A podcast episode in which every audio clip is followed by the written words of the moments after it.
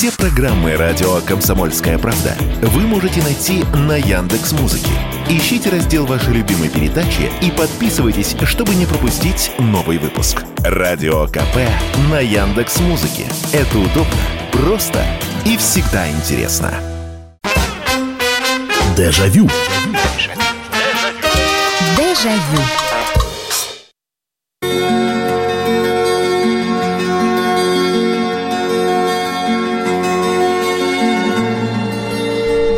Здравствуйте, прямой эфир радио «Комсомольская правда» и программа «Дежавю». Меня зовут Михаил Антонов и программа воспоминаний традиционно в эфире.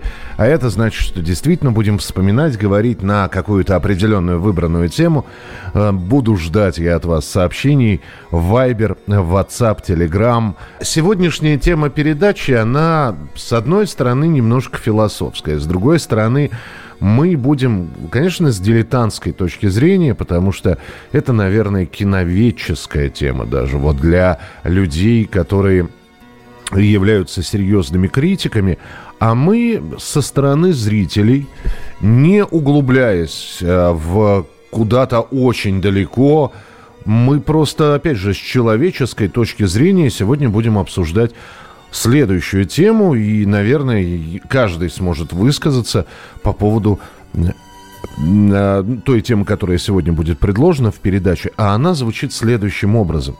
Вот мы вспоминаем великих, действительно потрясающих режиссеров советского, ну и некоторых постсоветского кино. Мы очень часто в нашей передаче говорим про, э, вспоминая любимые комедии, про Гайдая, про Данелия. Мы вспоминаем там фильмы Никиты Михалкова, Эльдара Рязанова. Иногда в передаче появляются вдруг ленты Андрея Тарковского и так далее и тому подобное. И мы вспоминаем все те фильмы, на которых мы росли, но вот к теме последних лент великих режиссеров ее все время обходят – и давайте откровенно скажем, что последние ленты Гайдая, последние ленты Эльдара Рязанова, которые вот они до они снимали до своей кончины. Последние ленты Тарковского того же самого. Последняя лента, ну, вполне возможно, Никита Сергеевич еще что-то снимет как режиссер, да, но там последняя лента Никиты Михалкова, это там «Солнечный удар» по Бунину.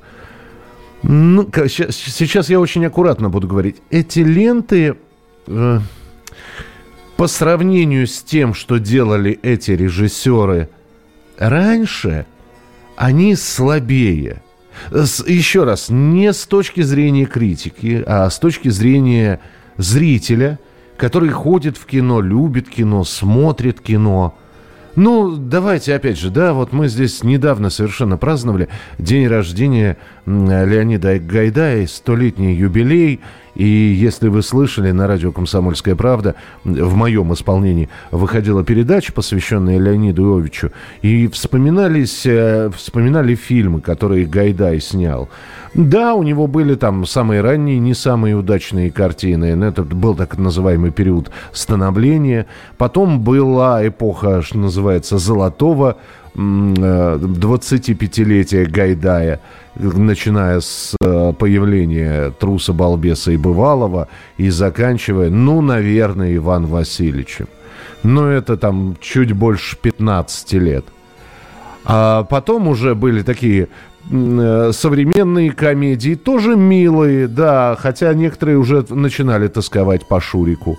Была комедия «За спичками», была комедия «Опасно для жизни», была «Спорт Лото 82», а потом вот эти вот финальные. Одна до, еще советская лента – а вторая уже постсоветская и последняя лента для Леонида Гайдая. Первая это «Частный детектив» или «Операция кооперация», вторая это «На Брайтон-Бич хорошая э, на, на Дерибасовской хорошая погода», «На Брайтон-Бич опять идут дожди». И, конечно, я помню, что мы с родителями на один из фильмов, по-моему, на «Частный детектив» ходили, «Операция кооперация». 88 или 89 год мы смотрели его в кинотеатре. И, конечно, не, ну как, комедия и комедия. Но я помню, что когда моя, моя мама вышла, она сказала, да, ну вот Гайдай, Гайдай уже не тот. И это тогда было, в, в, еще в 88-м. А потом появилась на Дерибасовской хорошая погода, на Брайтон-Бич опять идут дожди. Кстати, некоторые считают эту ленту вполне себе смешной. Ну, не знаю, как насчет э, юмора вот в этой ленте. Но, опять же, наверное, все-таки разница большая между этим фильмом и «Кавказской пленницей» или «Бриллиантовой рукой». Ну, я напомню просто вот э, на чем строился юмор в ленте в последнем фильме Леонида Гайдая. Капитану Соколову медаль, полковнику Петренко орден. А можно полковнику Петренко вместо ордена именной пистолет. Зачем именной? Сдает старик. Стал забывать, как его зовут. А так, глянет, вспомнит. Да, да. Приказ. Служим Советскому Союзу!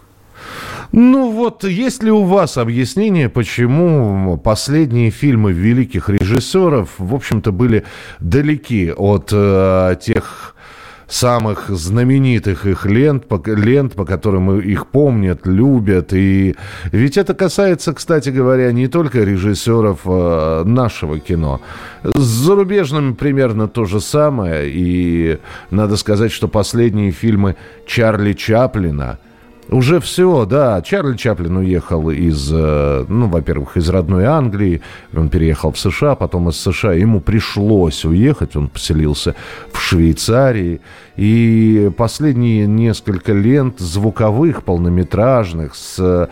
Кстати, он сам-то и не снимался фактически в своих лентах. Одна там лента была господин Криту, по-моему, так она называлась.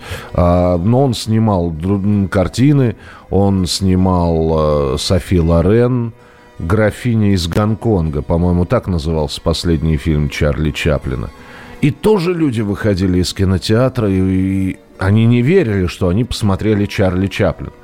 Потому что для них Чарли Чаплин это вот смешно веселый бродяга, он сам должен играть, но хорошо, если не сам играть, то ставить комедии. И Чарли Чаплин, Андрей Тарковский, э, Георгий Данелия. Вот есть ли у вас объяснение, что произошло с нашими режиссерами? А, так, приветствую, э, Михаил. Давно я не участвовал, рад слышать, взаимно. «Солнечный удар» смотрел уже давно произвело на меня впечатление. Ну, здорово, если произвело, это здорово. «Фортуна Данелли» с участием Кикабидзе, Петренко, Дарья Мороз Алексея Кравченко, фильм 2000 года. А, «Илияды. Всемирная история отравлений» Карена э, Шахназарова. Ну да, я просто не совсем понимаю, вот вы перечислили, это это хорошее кино или нет? Например, «Фортуна» Георгия Данелия, да, вы абсолютно правы, это как раз э, последний фильм, который снял э, Георгий Данелия. У него будет еще одна работа, и это будет мультипликационный фильм «Кинзадза». Ну, «Фортуна», да, «Фортуна» — это последний художественный фильм, в котором, вот, который как режиссер Георгий Данелия снял. И вроде все на месте, и актеры на месте. И сценарий, ну, будем так говорить, неплохой. И Вахтанг Кикабидзе — снова любимый актер э, Георгия Данелия. А вот, а вот почему-то не, не получилось. Ну, по крайней мере, не было такого ажиотажа у этого фильма по сравнению с «Мимино». Только он выбрал эти, круглые. Эти я никак не могу вам подарить. Они тоже от Пира Кардена и стоят 87. Долларов? У нас все цены в условных единицах. Ну как так получается? Какие тачки, 87 и такое шикарное платье? Ну не я же цены устанавливаю. Здесь написано 87, а здесь написано сколько? 90? Ой, какая же я дура. Ой, слепая тетеря. 99 стоит только голое платье. Мы в основном на прокат сдаем. Я все перепутала. Что там? Ну вот смотрели ли вы фильм «Фортуна», понравился он вам или нет, но опять же, это уже не тот Данелли, как говорили, говорили очень многие. На Дерибасовской, да, какой-то странный фильм, и честно, только сейчас узнал, что Гайдай. Да, это последняя лента Леонида Гайдая. Э, могу объяснить только, почему мультики стали скучные. В СССР краски были токсичные, художники их нюхали и рисовали веселых героев. Что за чушь? Ну, ну зачем такое писать? А, так, а, негайдаевский стиль, видимо, как-то сдуваются. Ну, может быть. Добрый вечер, Михаил. Как говорят, и на старуху бывает проруха. Многие великие режиссеры выдыхаются, как марафонцы в конце дистанции. А может, решают особо не заморачиваться, будучи уверенными, что их имени в титрах достаточно для успеха картины. Вспомнила фильм Спилберга «Индиана Джонс» и Королева, «Королевство хрустального черепа». Немолодой же Харрисон Форд торт, мечущийся на протяжении всей картины, прячущийся от ядерного взрыва в холодильнике, нелепые эффекты. Это самая неудачная картина Спилберга, на мой взгляд. Ну, у Спилберга, опять же, да, Спилберг э, все-таки, он может снимать неудачные картины, но у него там вышел, например, «Шпионский мост». Очень неплохая лента, правда, сколько лет? Шесть ей уже. Сейчас, кстати говоря, еще одного Индиана Джонса снимает Стивен Спилберг. Но он режиссер, он и начинал как режиссер приключенческого кино. Вот, поэтому за, уж за Индиану можно его простить. Продолжим. Дежавю. Дежавю.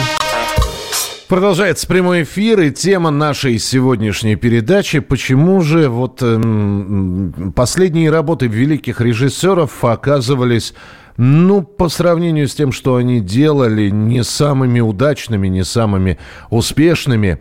А, и это касается не только наших режиссеров, это касается и зарубежных режиссеров тоже. Что же происходит? И вот на, примере, наверное, всеми изв... всем известных и любимых режиссеров можно просмотреть вот эту вот тенденцию. Хотя вполне возможно вы скажете, что, например, последние работы Эльдара Александровича Рязанова, они потрясающие. Но просто вот давайте вспомним 80-е годы. Э, уже снят, снята «Ирония судьбы», уже снят служебный роман. В 80-х выходит «Гараж», э, выходит... Э, нет, в «Гараж» в 79-м, в 80-м выходит «О бедном гусаре замолвите слово», в 82-м выходит «Вокзал для двоих», потом выходит «Жестокий романс», потом выходит «Забытая мелодия для флейты». И вроде уже там появляется что-то вот такое, что перестройка, бюрократы, э, с одной стороны, такая довольно милая история о том, как чиновник влюбляется в простую медсестру, но уже тенденции нового времени появляются. Помните, да, в финале, не в финале, а ближе к концу фильма, там как раз Валентин Гафт э, поет песенку бюрократа. Кстати, один из немногих актеров, который пел у Ильдара Рязанова. Первый раз э, Валентин Гафт спел в фильме «О бедном гусаре замолвите слово». Это был, по-моему, второй раз, когда он э, спел куплеты.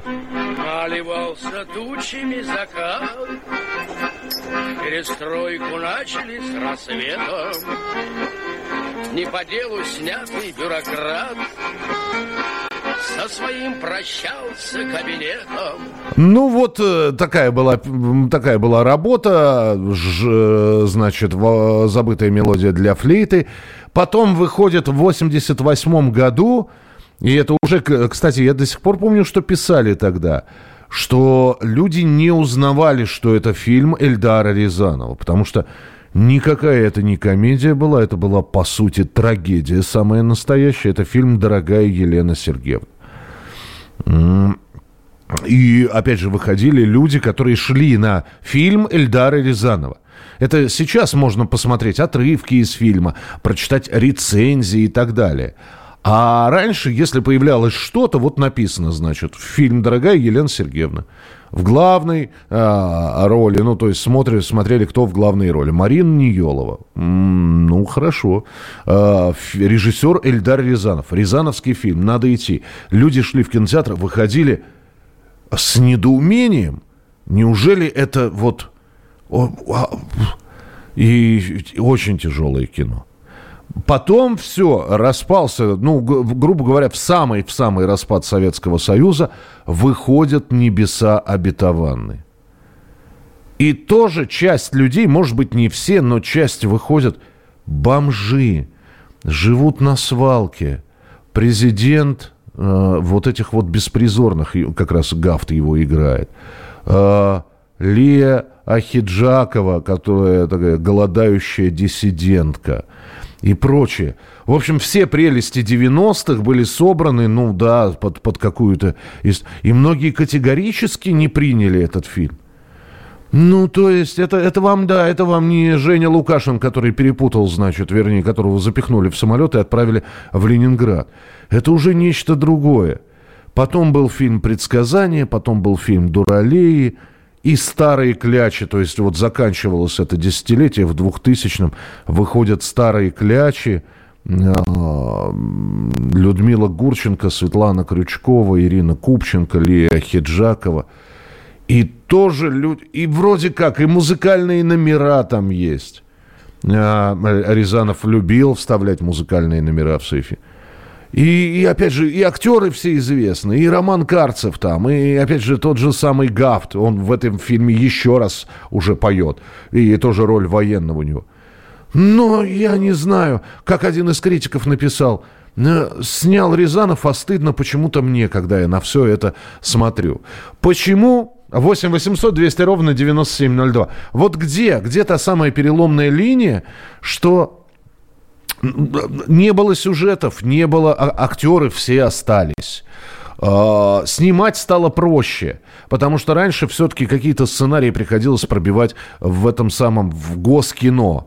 И Эльдар Рязанов рассказывал, как он мучился с этим гаражом, как долго не хотели запускать. Говорили, ну что это такое? Только потом, э, потому что Брежнев выступил и сказал, «На- не надо закрывать глаза на критику, только по, поэтому сценарную заявку одобрили. А сейчас, ну, казалось бы, снимай, снимай не хочу. А вот... э, добрый вечер, здравствуйте. Алло. А, Добрый вечер, Михаил Михайлович. Добрый вечер. Георгий Москва. Да, слушаю. Вот, э, знаете, вот э, как его, полностью согласен с вами, но, знаете, очень хорошо сказал, хотя я его не очень люблю, вот вместе с вашей радиостанцией проект у Захара Прилепина «Уроки русского».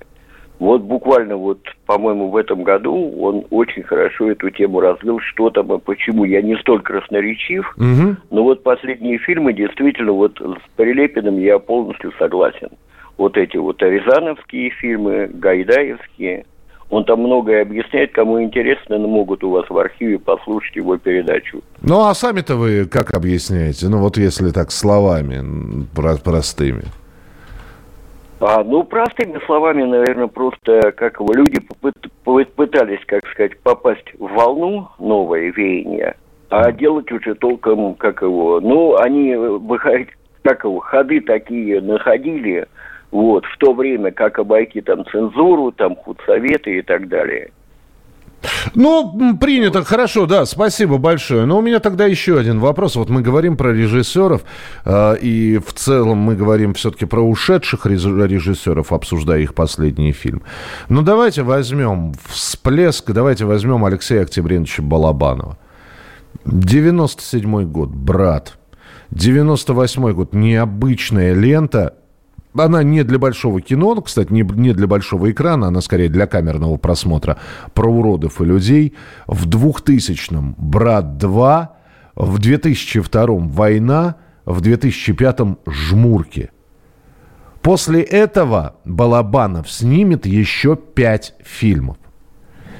Но ни один из них не приблизится к э, брату в войне или жмуркам, потому что будет, ну, груз 200, я не знаю, как я не смог его досмотреть.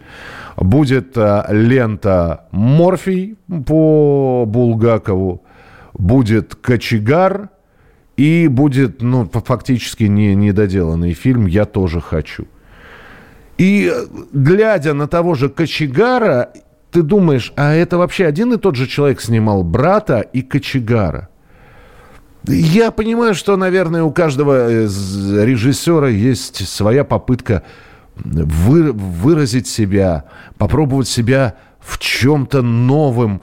А, Михаилу Антонову. Как у человека существуют свои биоритмы, так и в искусстве таланты и вдохновение отдыхают. Как пел Тальков, облегченно вздыхают враги, а друзья говорят устал. Ошибаются и те, и другие, это привал. Но вот э, вы понимаете, я могу еще сказать, что что это привал, но это не привал, это, это конец, потому что мы говорим о фильмах, и мы говорим о режиссерах, которые ушли.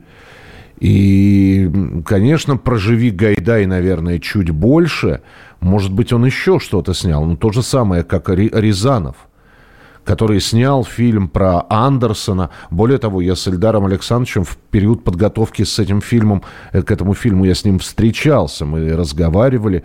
И он очень долго эти, с этим фильмом жил. Он, вот он хотел экранизировать Андерсона. Я очень аккуратно, ну, потому что я и моложе был, и передо мной сидит маститый режиссер.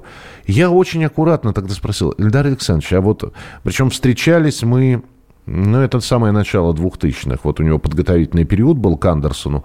И я говорю, Эльдар Александрович, 2000, 2000 там, я не знаю, какой-то там год, пятый или шестой. Вы уверены, что народу вот надо Андерсона?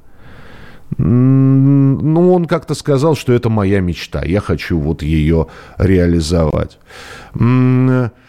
Есть исключение. Федор Бондарчук сразу фильмы начал портить. Ну, не знаю. Просто у Федора Бондарчука, опять же, да, он еще в таком статусе, что вполне возможно, он еще всем покажет. Э, давайте так. Федор Бондарчук, будем так говорить, только начинает. Да, у него были хорошие фильмы, у него были не очень успешные фильмы, как «Обитаемый остров», э, но Федор Бондарчук продолжает оставаться режиссером. А, добрый вечер. На мой взгляд, фильмы «Брат» и «Кинзадза» — это провал. Ну, вот я не соглашусь. Наверное, Кинзадза, вот, хотя нет, у Данеля и после Кинзадзы бы, бы, бы, было несколько хороших работ. А, «Орел и решка», кстати, очень хороший фильм. Другой вопрос, что его не заметили фактически. Кинзадза, он, э, знаете, это как Шерли Мерли э, примерно из той же серии. Тоже очень многие не поняли, когда Меньшов выпустил Шерли Мерли, что это? И этот человек получил Оскара? И этот человек снял «Москва слезам не верит», а сейчас он нам что показывает? Просто Шерли Мерли и Кинзадза немножечко опередили время. Я знаю огромное количество людей, которые с удовольствием сейчас и Ширли Мерли смотрят, и лента то, что разошлась на цитаты, тому доказательство, что она популярна. Ну и с Кинзадза примерно то же самое. Продолжим. Дежавю. Дежавю. Это программа «Дежавю», прямой эфир, и у нас сегодня, ну, такая серьезная тема, достаточно серьезная, но обсуждаем мы ее не с киноведческой точки зрения, не с точки зрения критики, а с точки зрения зрителей, почему фильмы великих, действительно великих режиссеров, последние фильмы получались, ну, не настолько хорошими, насколько были фильмы, когда и режиссеры были моложе и снимались а в другое время. А, я вот прочитаю сообщение. Рязановские старые клячи бред полный. А, Тихий омут Эльдара Рязанова не впечатлили, несмотря на хороший состав. Абдулов, Полищук, Лоботский, Волкова. Получилась грустная мелодрама. Доброй ночи. Я думаю, что дело в том, что все эти режиссеры воспитанники старой школы, а эти так называемые провалы попытки идти в ногу со временем, но не получается. Э, «Небеса обетованные» неоднозначный фильм, хороший, но другой. «Дети понедельника» Аллы Суриковой, фильм 97 -го года, много обнаженки с Игорем Скляром, банная сцена с Сергеем Никоненко. Ну, подождите, это вы еще не видели фильм Аллы Суриковой, э, значит, продолжение фильма «Человек с бульвара Капуцинов». Ох, вспомнить бы, как-то там... Э, как-то там тоже про капуцинок что-то было. И вот опять же, да, э, при всем уважении к Алле Ильиничной, которая сняла а, там «Человек с бульвара Капуцинов», «Ищите женщину», э, «Будьте моим мужем», э, вдруг она снимает «Человек с бульвара Капуцинок» в 2007 году. И это, ну, это привет, конечно. Это, ну, неудачный фильм, мягко так скажем, получился. Вот здесь очень многие пишут о том, что времена другие. Я вам другой пример приведу. Григорий Александров. Ну, слушайте, веселые ребята, Волга-Волга, Светлый путь, э, э, Весна, в конце концов, цирк. Война заканчивается, он в 47 году снимает «Весну», и, по сути, это последняя комедия, которую снимает Григорий Александров. Ну, хорошо, он, можно сказать, там, он сталинский любимец был, один из э, любимых режиссеров Сталина. Но он в 1960 году снимает фильм «Русский сувенир», тоже с Любовью Орловой. И, по сути, лента сделана так же, как и «Волга-Волга». На берегу Байкала вынужденную посадку совершает самолет – там на борту самолета и, э, значит, огромное количество иностранцев, ино- американский миллионер, э, и графиня, и чего там только нет. Вот. И э, есть русский инженер Варвара Комарова, которая играет Любовь Орлова. И она проводит такую экскурсию по Советскому Союзу показывает она иностранцам строительство братской ГЭС, запуск ракеты на Луну. Ну, то есть вот то, что э, Александров и снимал всегда. Все это сопровождается, значит, э, тоже музыкальными номерами. Народ это не принял. Да, можно сказать, 25 лет с момента «Волга-Волга» прошло. Все-таки в 60-м году это уже были другие времена. Но потом в 74-м это будет последний полнометражный фильм, который снимет э, Григорий Александров. Он снимает двухсерийную ленту про разведчиков под названием «Скворец и Лира». Он снова снимает Любовь Орлову, ей уже за 70, она, там, конечно, тонны грима. Лента, как бы так вам сказать, получилась такой, что ее даже не стали выпускать в прокат. Ее просто вот уже потом, после смерти сначала Любовь Петровны, потом Григория Александрова, было сказано, что она оказалась такой беспомощной. И вот там времена не сильно изменились. Казалось бы, Григорий Александров э, работал в советское время, когда все для режиссера, все ради режиссера. И это, это можно, конечно, сейчас говорить, что вот, например, э, ну, не вписались в новые времена ни Ильдар Рязанов, ни э, Георгий Данелия, ни кто-то, ни Алла Сурикова, ни кто-то еще.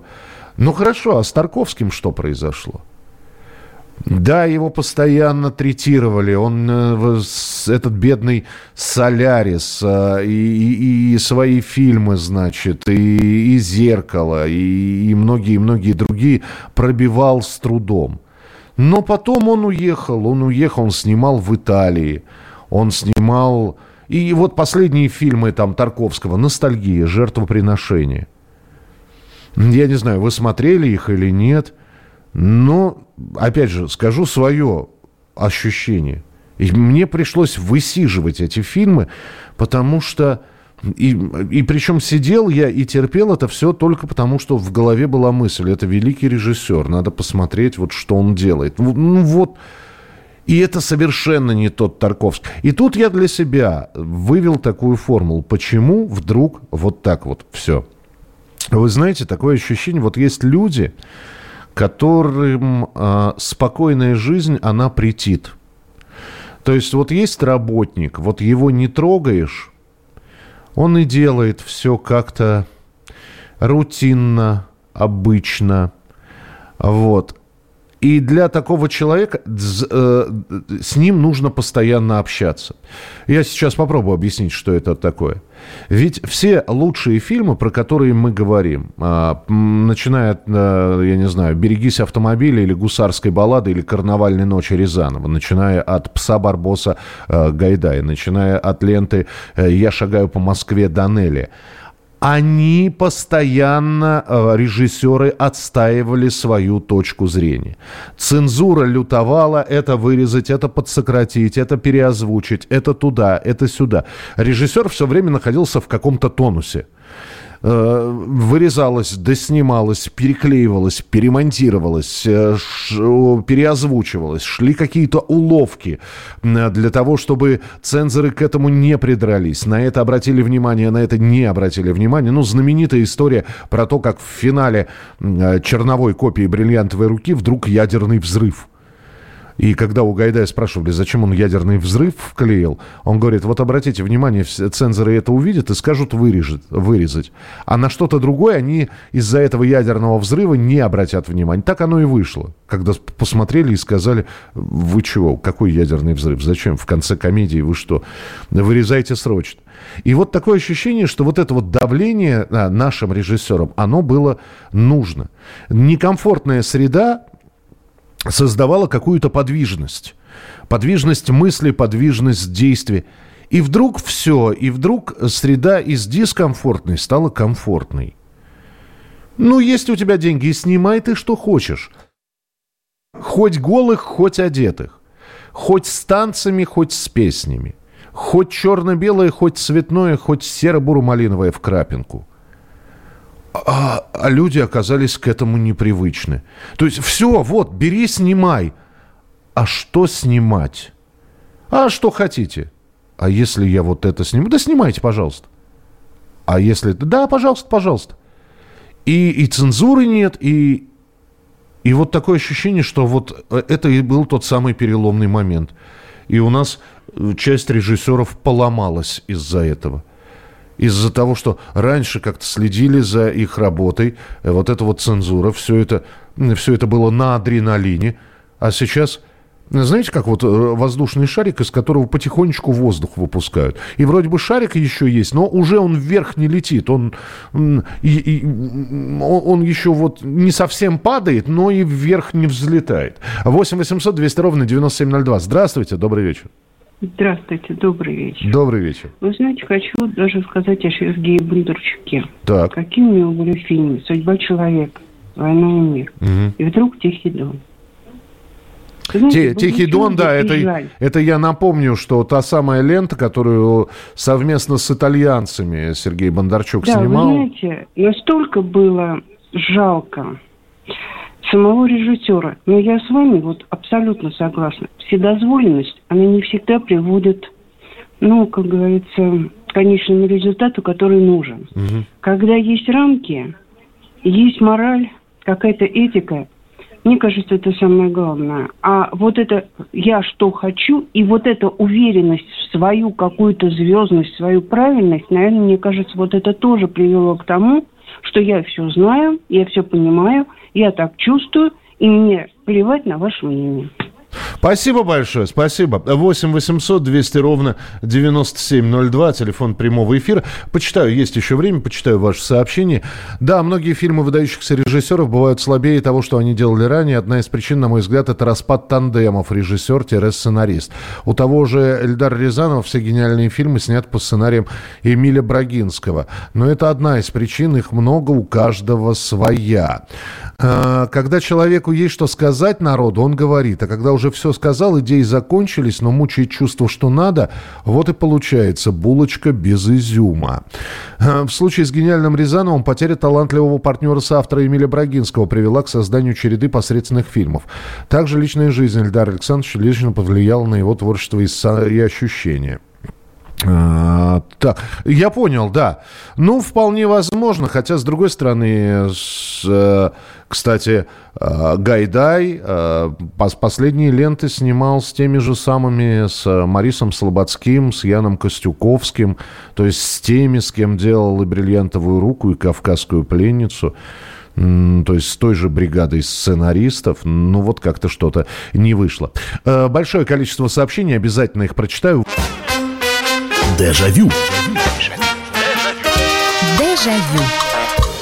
Читаю ваше сообщение. А кто зарубежных режиссеров ограничивал, они тоже плохели. А там немножечко другая система э, в зарубежном кино. Там, э, ну, цензура там, кстати говоря, тоже была. И это на примере такого хорошего достаточно режиссера Мартина Скорцезе.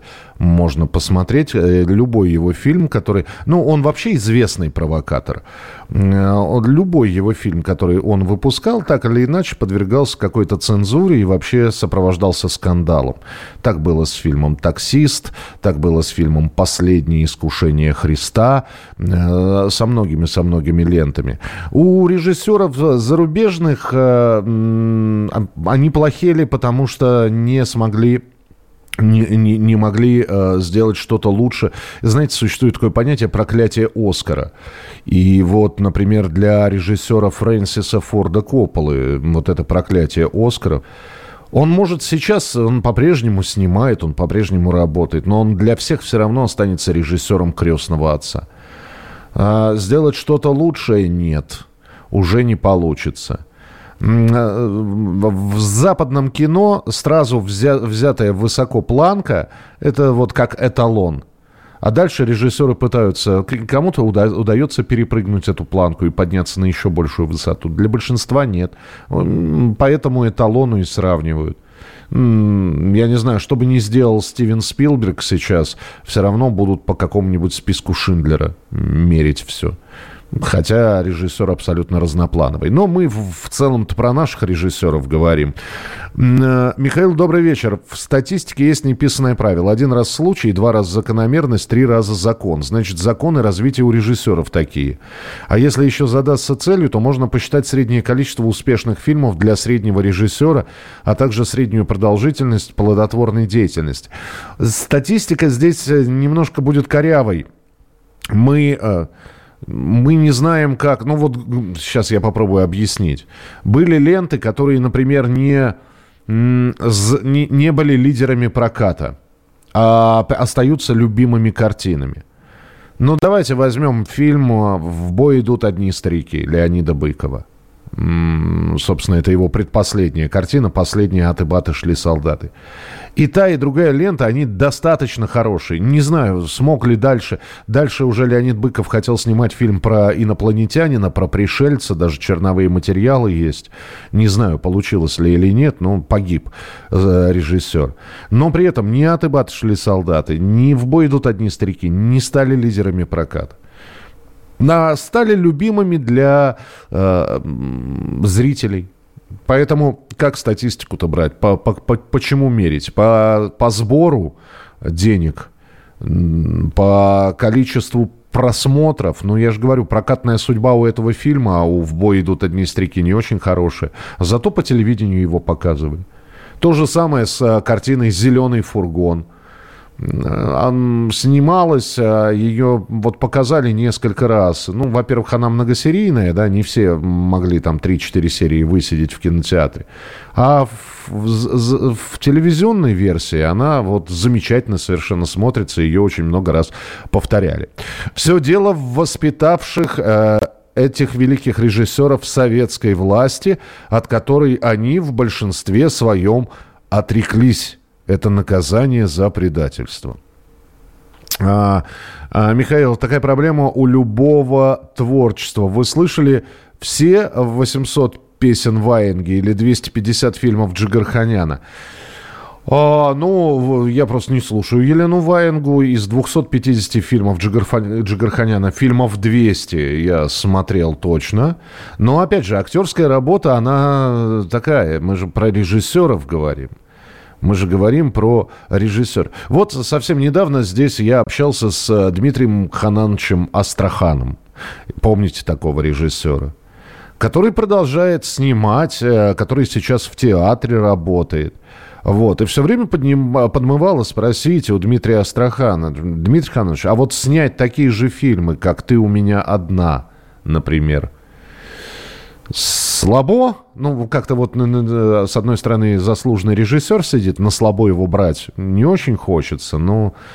Ну или то же самое с Тиграном а, Киасаяном, с которым мы миллион лет знакомы. Ну не подойдешь же и не спросишь, Тигран, а почему ты не снимаешь э, ландыш серебристый? Ну вот что, что поменялось? Найти девочку какую-нибудь? найти актеров хороших. Почему нельзя сейчас снять ландыш серебристый? Я не знаю, что Тигран ответит. 8 800 200 ровно 9702. Так, э, ну устают же люди, а творческий человек не может просто уйти на пенсию. Артисты многие мечтают умереть на сцене, а энергия уже не та. А я с вами поспорю. И у меня, опять же, есть пример прекрасный. Марк Анатольевич Захаров который, сняв ленту «Убить дракона», ушел из кино. Никогда не спрашивал у него, хотя и с ним был тоже знаком, мы все больше про театр говорили. Э, наша последняя встреча, это за года за два до смерти Марка Анатольевича была. И я спросил, Марк Анатольевич, в кинематограф как, не соберет? Не-не-не-не-не, я театром живу, сказал. Но он и фильмы ставил как спектакль. Да, но какие фильмы? Какие фильмы? Ну хорошо, убить дракона может быть тоже слабее, чем обыкновенное чудо, чем формула любви, чем дом, который построил Свифт. Но тем не менее. Но он, он, видимо, понял, что в кино он все, что хотел сказать, он сказал. И все, больше Марк Захаров в кино не работал. А убить дракона это, это конец 80-х, там, начало 90-х. А Марка Анатольевича не стало там сколько, года четыре назад. И все, казалось, а, и, и деньги давали, дескать, а не хотите ли вы снять? И мог бы снять, смог снять, я не знаю, Шута Балакирева, который у них на сцене шел. Фигаро бы мог бы снять. Но вот, нет, у, у человека остались силы, и точнее говоря, он принял решение. Он, сказ, он э, понял, что все, что он хотел сказать в кино, он сказал. 8 800 200 ровно 9702. Здравствуйте, добрый вечер. Алло. А, здравствуйте, Михаил, это Владимир. Да, пожалуйста. Еще раз пожалуйста. А, я хочу повториться, тут маленько прозвучало сообщение, что, возможно, может быть, темы иссякают, потому что, я имею в виду в дальнейшем, я имею в виду в творчестве у режиссеров, темы все изъяты, и трудно сделать такой шедевр которые были, может быть, раньше.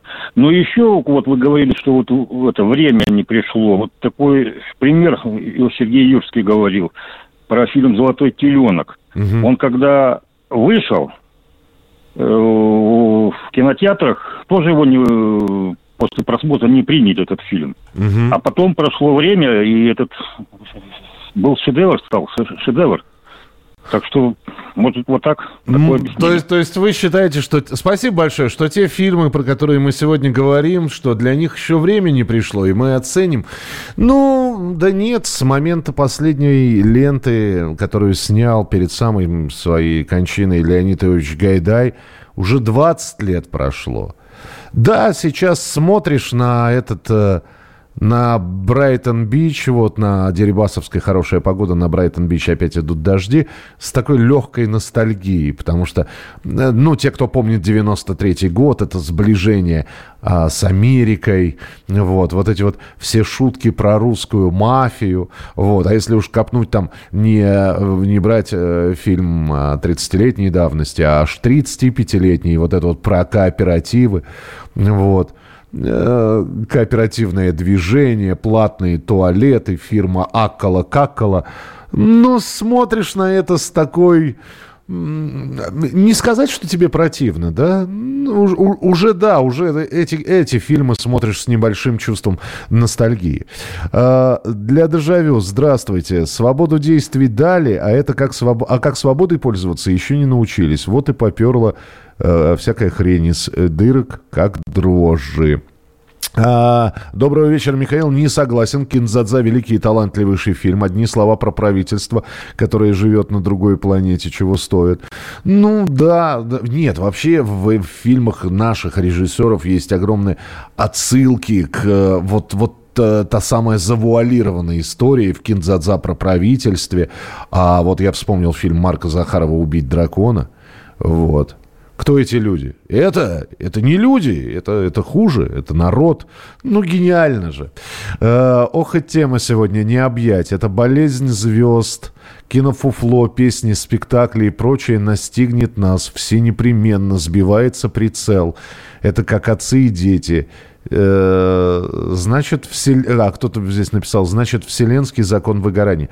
Знаете, просто очень хочется верить, что те режиссеры, вот, про которых мы сегодня говорили, они все-таки останутся в памяти как великие режиссеры с несколькими, может быть, не самыми успешными работами. Вот. Ну а современным режиссерам, в том числе э, тем, которым за 50, и которые, может быть, начинали свою творческую деятельность вот в самом-самом начале, э, после распада Советского Союза, а то и Советский Союз э, застали, хочется просто пожелать им, чтобы у них не было такого периода выгорания. Но хотя, с другой стороны, мы вот сегодня стольких режиссеров перечислили. У нас 30 секунд до завершения программы. Если я у вас сейчас попрошу назвать, а какие у нас сейчас великие режиссеры – я не знаю. Я, и, и, и я бы задумался, и мне бы точно полминуты на раздумье не хватило. В любом случае, программа «Дежавю» — это программа воспоминаний. Мы завтра будем с вами в очередной раз вспоминать. Будет новая тема. Спасибо, что сегодня звонили, присылали сообщения. Да, сегодня такая немножечко философская беседа у нас получилась. Завтра будет немножко повеселее, я надеюсь. Берегите себя, не болейте, не скучайте. Пока. Дежавю. Дежавю. Jaillot.